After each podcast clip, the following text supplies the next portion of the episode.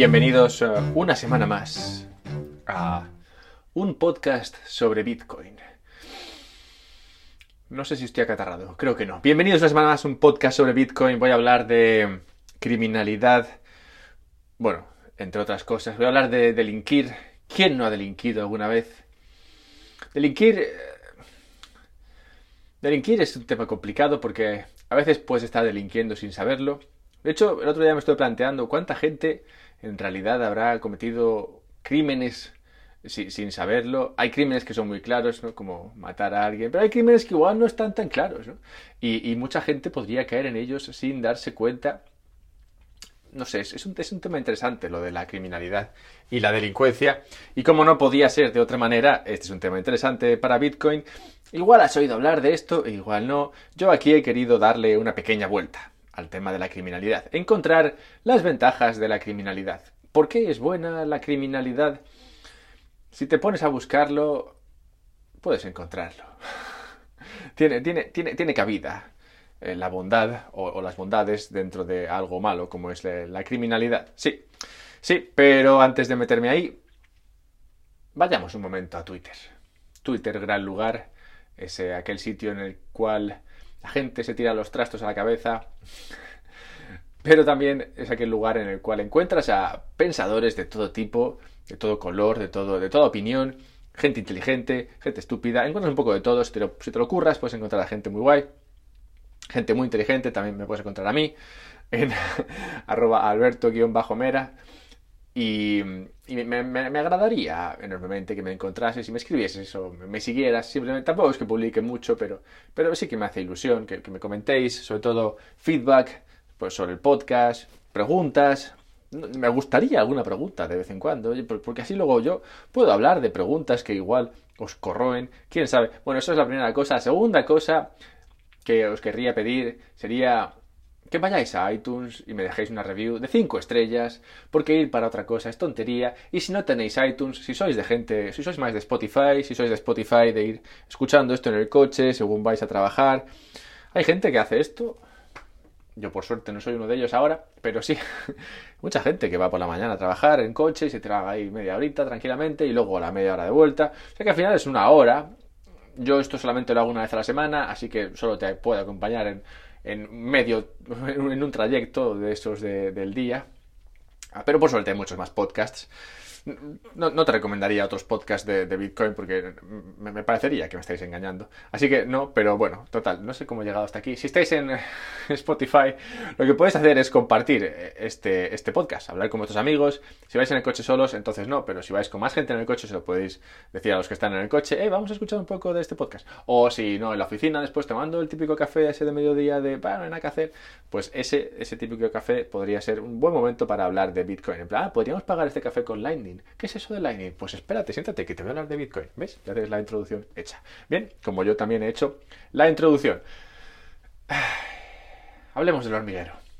El hormiguero, por si no eres de España, es un programa de televisión bastante conocido, muy, buena audiencia. A mí he de decir que, me gusta, tampoco he visto muchos, igual he visto dos y nunca he visto uno entero, pero, sí que me parece un buen concepto y, es interesante. El otro día, por lo visto, no conseguí encontrar el vídeo original, lo siento, me lo, me lo ocurré, ¿eh? me metí ahí en, en Antena 3 TV, en YouTube, para intentar encontrar el capítulo en el cual decían esto, pero no lo vi. En cualquier caso, parece ser que en el hormiguero hace un par de semanas dijeron algo así como que Bitcoin era solamente usada por, por delincuentes, que era solo usado por criminales. Eh, pues claro que sí, hombre. Claro que sí. No seré yo quien diga que no es usado por delincuentes y criminales. Es muy probable. Y de hecho en el pasado se ha hecho por gente, se ha usado por gente que hacía cosas ilegales, gente que cometía eh, crímenes, gente que compraba cosas que no debía comprar porque son ilícitas, ilegales y del todo inapropiadas. Así que, pues sí, est- esta gente usaba Bitcoin y me parece genial. No estoy en favor de la criminalidad, no estoy en favor del consumo de sustancias o productos ilícitos, pero sí que estoy a favor del uso de, de Bitcoin cuando este uso demuestra que es eh, una tecnología que tiene un uso, que tiene una utilidad. Ahora me meteré más en esto, pero ah, para que te quedes tranquilo, esto de que Bitcoin es usado por criminales, ah, Dios santo, solamente los criminales lo usan, debería dejar de existir. Esto es una chorrada, eh, pero es uno, de los es uno de los malentendidos más comunes. Si el que está sentado en el coche contigo según vas al trabajo ahora, escuchando esto, es una de esas personas que entendían que, Bitcoin era solamente usada por criminales, ahora es cuando puedes girarte y decirle, pero, pero hombre, hombre, hombre de Dios, o mujer de Dios, eh, ¿cómo, ¿cómo puedes pensar eso? Este es el típico problema que se llama en inglés availability bias, ¿vale? Que es como el, problema de la... ¿Cómo se dice esto en español? availability, que, algo está available, que algo está disponible. Problema de disponibilidad, sí. Joder, qué difícil. Bien. Te puedes girar y decirle, este es un problema clásico, que es un error cognitivo, que se llama algo así como disponibilidad en español, ¿vale? ¿A qué me estoy refiriendo? Me estoy refiriendo a que el que está contigo en el coche, hablando de que Bitcoin es solamente usado por criminales, lo dice porque no tiene ni idea de lo que Bitcoin es, pero sí que tiene idea de lo que ha escuchado sobre Bitcoin. Y lo que ha escuchado sobre Bitcoin es que alguna gente lo está usando para delinquir. Alguna gente como los que, como, como el sitio este más importante que salió a la luz y que fue detenido, el de Silk Road, alguna gente, la mayoría de la gente lo que ha sido, ha sido escuchar cómo esta, esta, esta, plataforma de Silk Road usaba Bitcoin y como esto era un tema ilegal y luego el que no ha escuchado eso directamente ha escuchado a otra persona hablando de esto.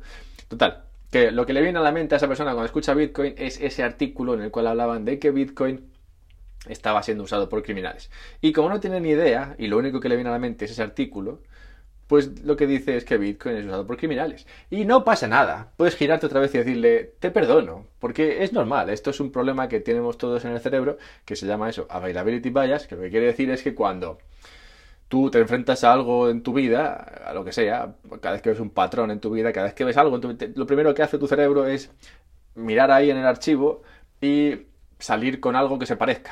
Lo que primero le venga a la mente. Puede ser que lo primero que le venga a la mente sea algo a lo que se ha enfrentado muchas veces, en plan, eh, y ve ese patrón y dice, ah, este patrón se parece a este patrón, vale. O puede ser que sea algo que acaba de ver, y entonces, bueno, pues este patrón que acaba de ver lo tiene fresco, se parece al patrón que acabo de ver, y entonces así es como, así es como analiza el mundo. ¿Por qué? Pues porque el cerebro, si no se cansa, el cerebro consume mucha energía, entonces busca atajos, ¿vale?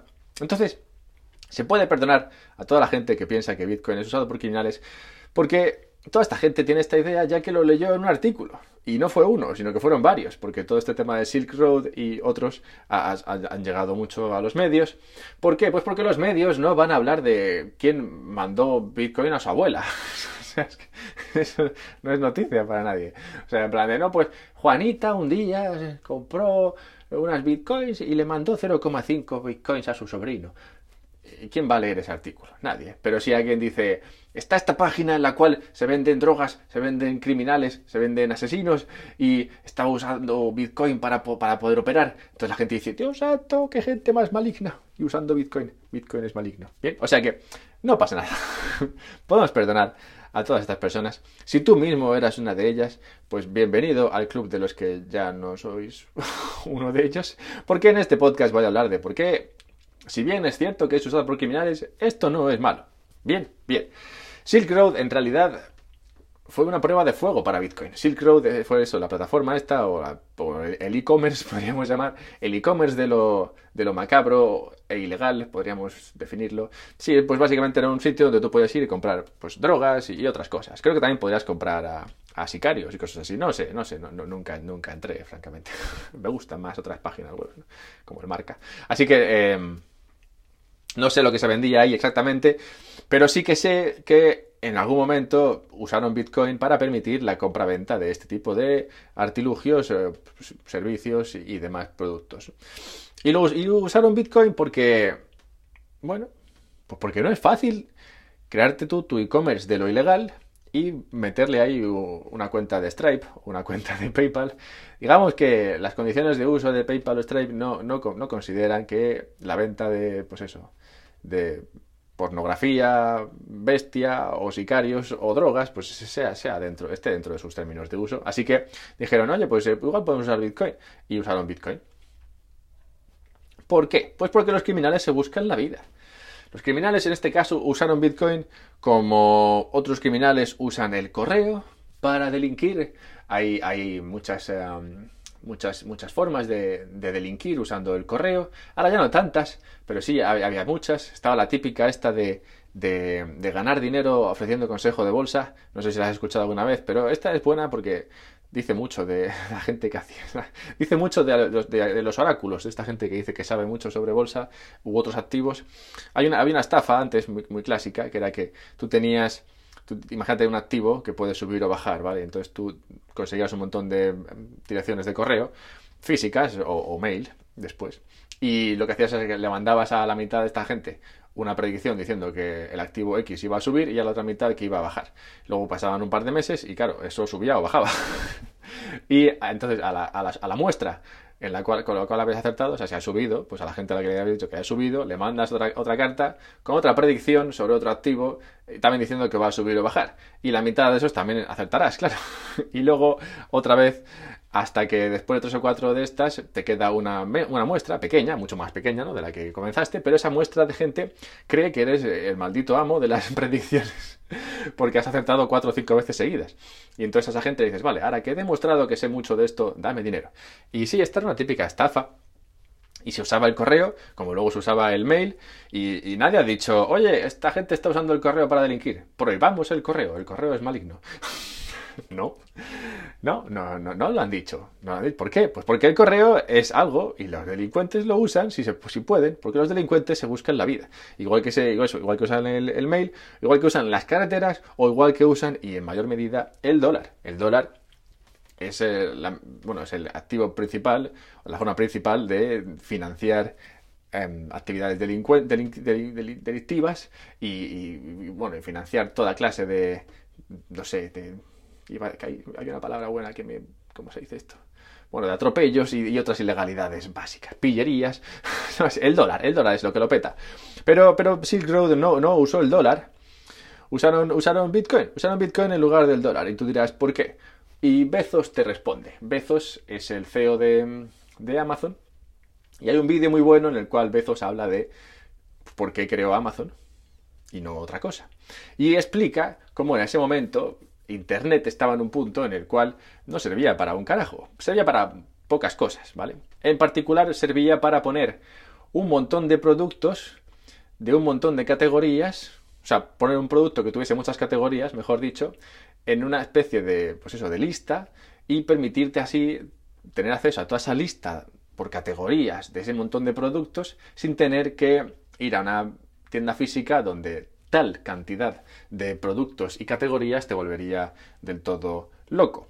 Y Bezos, después de analizar todo esto, dijo, vale, pues si Internet solamente vale para esto, porque todo lo demás se puede comprar y de mejor forma en una tienda normal, pues igual podría montar una tienda online de libros o música, porque libros y música son dos productos de los cuales hay un montón y están divididos en muchas categorías y es por tanto imposible que en una tienda se albergue todo. Así que dijo, ah, pues mira, puedo usar el Internet para esto. Pero para todo lo demás, dice en este vídeo, en realidad no merece la pena usar eh, Internet porque las tiendas físicas funcionan mejor. Bien, pues en el caso de Silk Road, usar el dólar no le venía bien, así que usó Bitcoin. Esto no quiere decir que Bitcoin haya desplazado al dólar en términos de actividades delictivas. El dólar sigue siendo el principal eh, activo, como digo, para, todo el tema este de cosas ilegales. O sea que no, no pasa nada, es simplemente que la gente usa lo que puede para delinquir, si puede, y ya está. ¿A dónde quiero llegar? Quiero llegar a que si todo, si esta historia nos explica algo, si esta historia nos dice algo, lo que nos dice es que Bitcoin funciona, funciona exactamente como debería. Porque Bitcoin, al, servir a, Silk Road en esa ocasión, lo que demostró es que no permite la censura. Y es esta resistencia a la censura la que permite respetar las reglas de la red. Las reglas que Bitcoin tiene en su, en su protocolo son respetadas por la red porque no se puede crear, no se puede producir, no se puede sí, lograr ningún tipo de, censura. Todos o ninguno, siempre y cuando haya suficiente descentralización, ¿vale? O sea que Bitcoin en realidad está haciendo lo que debe. Y es eso, no permitir que sea censurable. Porque si fuese censurable, entonces ya no sería Bitcoin, porque ya sería algo donde la gente ¿Y quién, quién, es la gente? Pues podría ser un gobierno, podría ser alguien con mucho dinero, podría ser X. Tendría la capacidad de censurar, de censurar a quién puede participar y censurar quién decide qué es lo que se puede hacer. Y censurar, al final, en, definitiva, qué es lo que es Bitcoin. Pero nadie puede unilateralmente decidir qué es Bitcoin. Bitcoin es lo que tienen, lo que quieren todos. Y por eso Bitcoin no puede ser censurable. Y por eso se requiere una suficiente descentralización para que esta esta imposibilidad de censurar sea, se lleve a cabo. Por ejemplo, ¿dónde puedes censurar y dónde no podrás censurar o te costará más? Imagínate que tienes, imagínate que tienes, no sé, vives en una comunidad de vecinos y hay un vecino que os cae como el culo. ¿Qué puede ser? De hecho, es muy probable. Entonces, estás en esa comunidad de vecinos, imagínate que sois, no sé, 20 los que vais a la junta esta para votar y hay uno que os cae mal. Pues si queréis, entre los 19, podéis más o menos apañaros para que el, para que el vigésimo, ese que os cae mal, ni se entere de cuándo se vota. o, se entere pero esté mal. Vamos, que podéis liarle para que para, para, no, tener en cuenta su opinión, para no consultarle sobre las cuestiones que se van a votar. Podéis hacerle, podéis hacerle el lío, porque sois 19 contra 1. Eh, tampoco es una, comunidad de vecinos, tampoco va a pasar nada. Entonces se puede, no, es legal, claro que no. pero vamos, digamos que es, posible. Y si sois 5 y es 4 contra 1, pues ya se diría que es más fácil. Si sois 3 y sois 2 contra 1, incluso más fácil.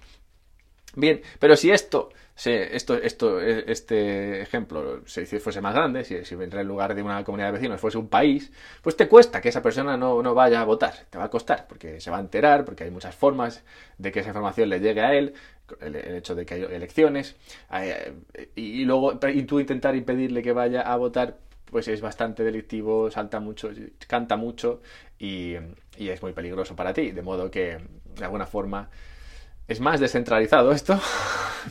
no exactamente, pero sí que cuesta más meterle mano al, sistema.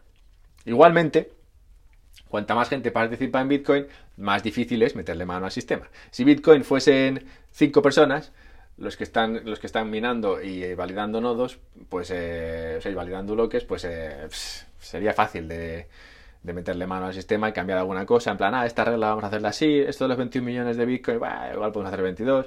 O bueno, si hacemos 22, ¿por qué no hacemos 40 y me quedo yo con 10? O sea, ya sabes, ¿no? Que cuando, cuando no hay descentralización, en realidad lo que no hay es poder, lo que, lo que, lo que no hay es...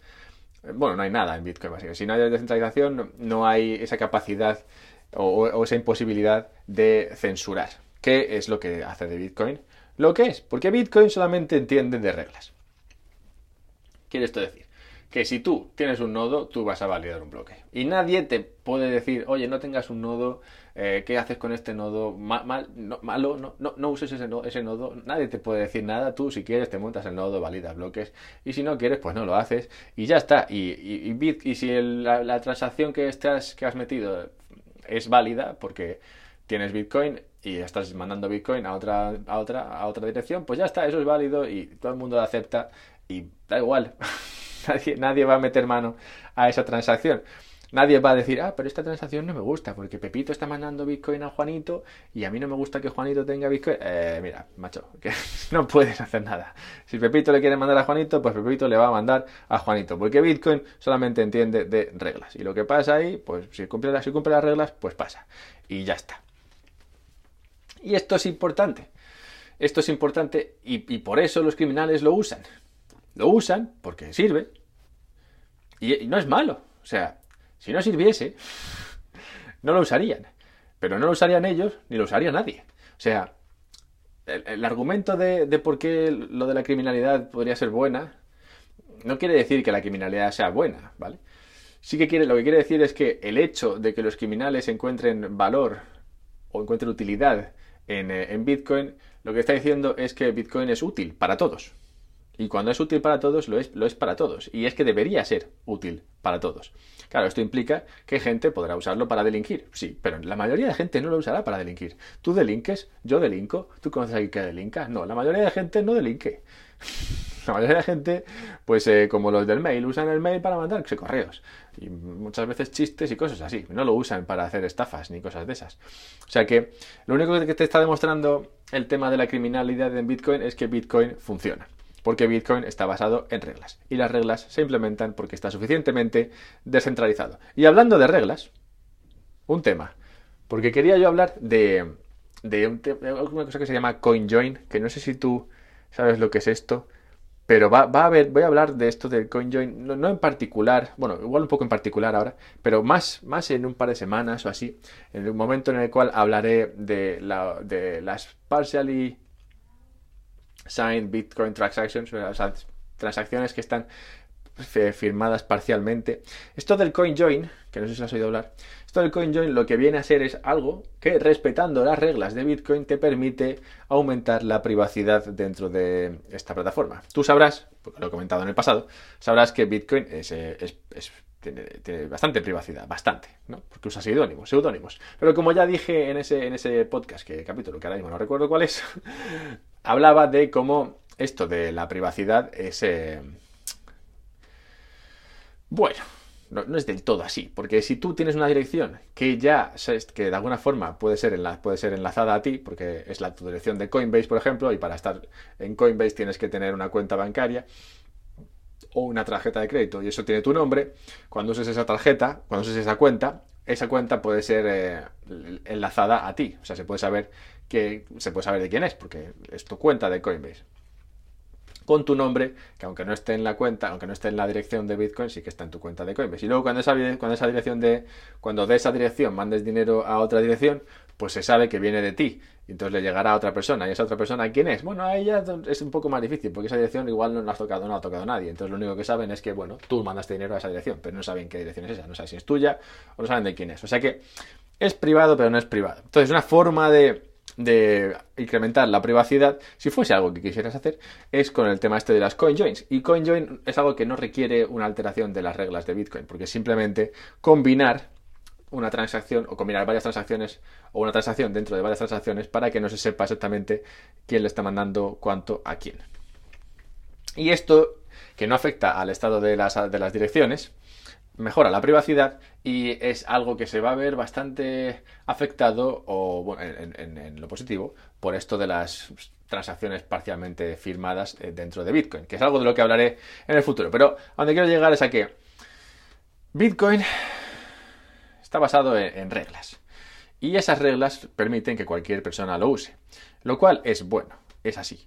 Y como cualquier persona lo puede usar, los delincuentes también lo usan. El hecho de que los delincuentes lo usen es bueno, porque te está demostrando que Bitcoin funciona, funciona como debería funcionar. Y dentro de esas reglas que permiten a Bitcoin funcionar, hay flexibilidad para que, para que esto se convierta en muchas cosas. A veces se habla de la falta de privacidad dentro de Bitcoin. En realidad, Bitcoin parece que es suficiente para permitir mucho. Es como lo del tema este del protocolo HTTP. El protocolo HTTP, el de Internet, eh, TCP, TCP/IP, perdón, em, el TCP/IP en realidad y el HTTP, que son los protocolos que, manejan Internet, en realidad al principio no valían para nada, eran bastante básicos, bueno, siguen siendo muy básicos, pero la gente se planteaba en plan, no se va a poder mandar vídeo a través de Internet, tal, esto no sirve para nada, pero bueno, luego sobre el mismo protocolo al final mira todo lo que se ha creado y ahora se puede mandar vídeo y todo lo demás, porque se encuentran soluciones basadas en ese simple de, primeras protocolo. Y Bitcoin es un poco así, simple, pero ya verás tú el juego que da. Siempre y cuando, siempre y cuando siga existiendo. Pues sí que hay un verdadero problema al respecto de, de estas reglas que han hecho de Bitcoin lo que es. El tema este de que no sea censurable de que no pueda ser censurable. Esto, esto, esto ¿a, qué, me estoy refiriendo? Me estoy refiriendo a, lo que vengo diciendo, que cualquiera puede usar Bitcoin. Y cuando digo cualquiera me refiero a que el gobierno de un país sancionado por otros países con más eh, armas puede usar Bitcoin para saltarse las sanciones de esos países más poderosos. Y, hombre, si bien esto está bien en términos de libertad financiera mundial, está mal en el sentido de, pues, hombre, si esto de que la gente use Bitcoin al final le toca mucho las narices a un montón de países muy poderosos, entonces esos países muy poderosos podrían volverse en contra muy agresivamente de Bitcoin, lo cual es un, es un riesgo que probablemente está dentro del precio de Bitcoin. O sea, que es una de esas cosas como la criminalidad, que puede ser mala, pero también puede tener sus cosas buenas. Y es que es ese riesgo que, quién sabe si se, si se realizará o no, el que permite o el que hace que el precio de Bitcoin sea el que es. Si ese riesgo no existiese, si todos los países hubiesen ya llegado a la conclusión de que Bitcoin lo peta y no se puede hacer nada y lo mejor es, eh, bueno, usarlo y ya está, ese riesgo no existiría, como digo, y Bitcoin valdría uno o dos millones. Entonces, hombre, está, está bien que este riesgo exista. Está mal, porque es un riesgo, pero está bien. ¿Ves? Es que el mundo, el mundo al final es muy relativo. El mundo es muy relativo y además ha cambiado mucho. Ha cambiado mucho y en particular ha cambiado mucho desde, desde 1971, 1971. Bingo. Sí, porque este, este año este año fue un momento interesante en el cual ocurrieron, se tomaron varias decisiones, o al menos una en particular, muy, muy interesantes y que han tenido repercusiones en los últimos cuarenta y pico años. Así que de eso hablaré la semana próxima, ya que es una evolución interesante la que se ha vivido desde entonces y a mí me gusta todo el tema histórico este. Además tiene, como no, impacto dentro de Bitcoin y todo este rollo. Así que, ¿por qué no? Un poquito de cultura general, chicos. Así que nada, habiendo dicho todo esto, os dejo para que podáis seguir, eh, podáis seguir delinquiendo o lo que sea que estéis haciendo. Ya sabéis, podéis encontrarme en Twitter en arroba alberto-mera. Por favor, por favor, id ahí saludad. Saludad, que es, muy agradable. Hay bastante gente que está escuchando este podcast ya, ¿eh? O sea que no sé, no sé qué hacéis con vuestra vida que no venís a decir hola. Pero, pero si tienes que elegir entre venir y decir hola o ir a iTunes y dejar una review de 5 estrellas, pues bueno, casi déjame, déjame la review si quieres, si quieres. Y luego ya, mientras lo haces, pues te planteas lo de venir a iTunes, o sea, a Twitter y decirme, oye, pues he dejado una review. Y si no tienes iTunes, ni tienes Twitter, y, o no tienes Twitter, pues eh, coméntale a alguien, háblale de este podcast. Háblale de este podcast. Dile, dile que ese riesgo en realidad no es tal. Y así, así tu, tu 0,0003 Bitcoin subirán un poquito de valor. Hala, hasta la próxima.